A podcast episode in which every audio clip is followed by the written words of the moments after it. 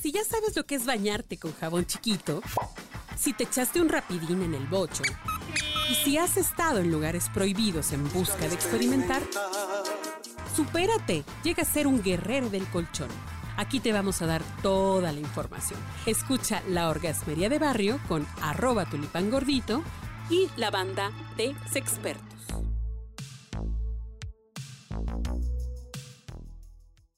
Querida banda orgasmera, pues estamos de nueva cuenta aquí en su orgasmería de barrio, al servicio de la comunidad. Hoy nos hemos puesto pues creativos, creativas, creatives, ya no sé, digo por aquello de, del no te entumas.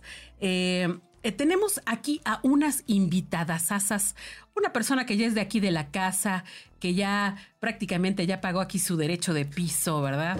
Está con nosotros mi queridísima Jane de la Selva. Amiga Tulipán, pues feliz de estar aquí contigo, echar chisme, ¿no? Echar el chal porque es lo de hoy. Es lo de hoy, es lo que nos alimenta el alma y es lo que siempre vamos a seguir haciendo, pero sobre todo relacionado con el delicioso, porque no hay mejor cosa que el delicioso, ¿sí o no? Bueno, tenemos una invitada también, muy importante. Déjenme platicarles un poquito al respecto de esta bella dama que nos acompaña el día de hoy. Ella se llama, o se, dice, que, dice que quiere que le llamen Maiko. Maiko. Sí, Maiko.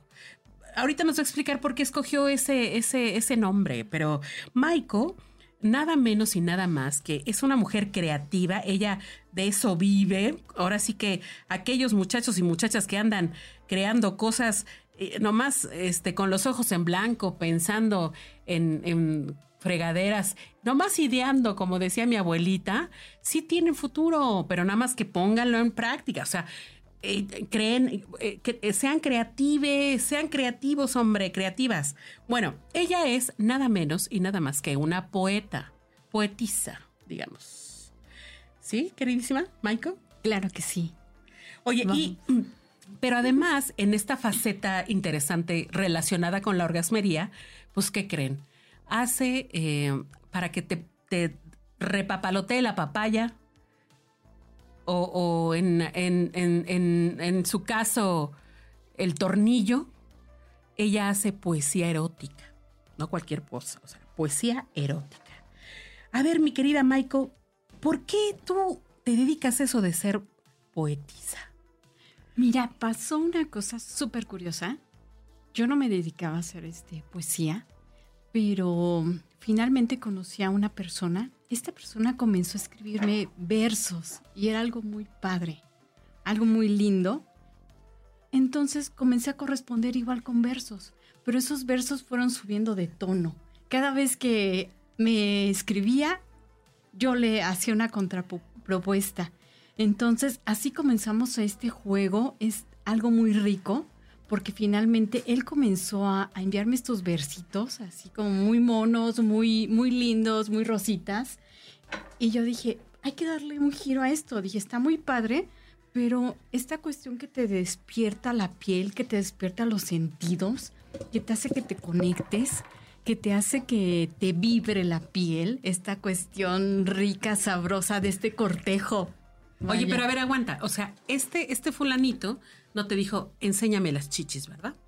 O sea, o no, no, no. O sea, el, el juego erótico no iba por ese lado. O, o, sí, a ver, a ver, platícanos más o menos cómo empezó el rollo. O sea, él que te escribía y tú que le contestabas.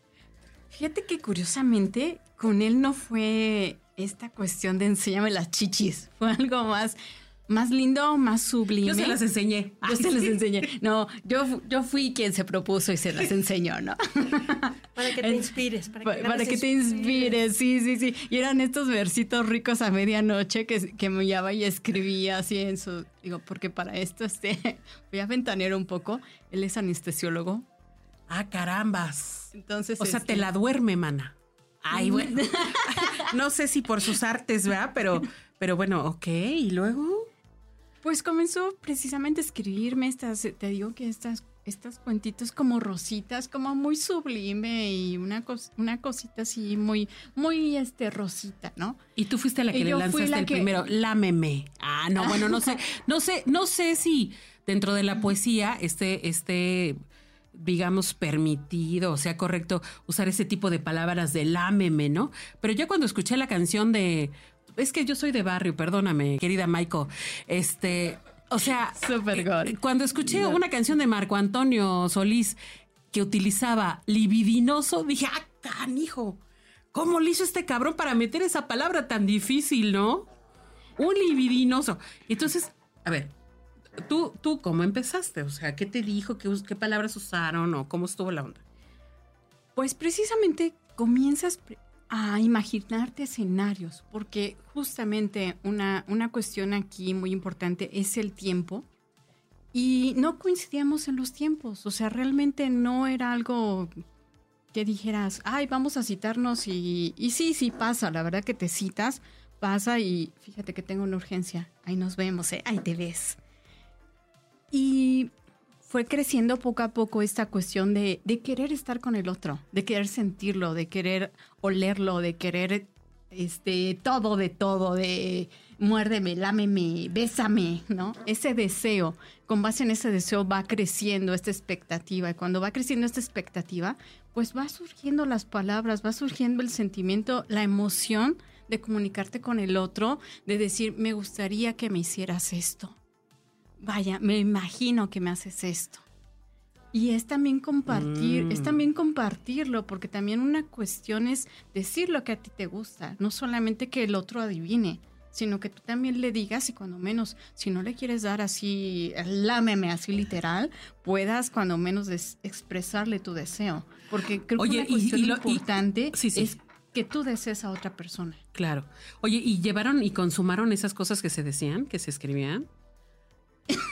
Ah, bueno, no, no, no me lo reveles en este momento, no digo.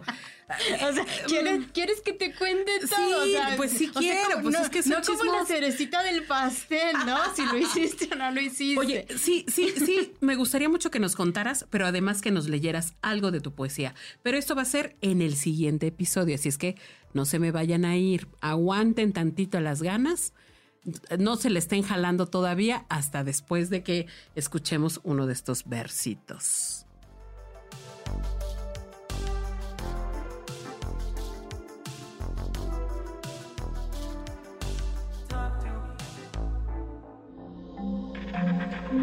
Este audio está hecho en Output Podcast.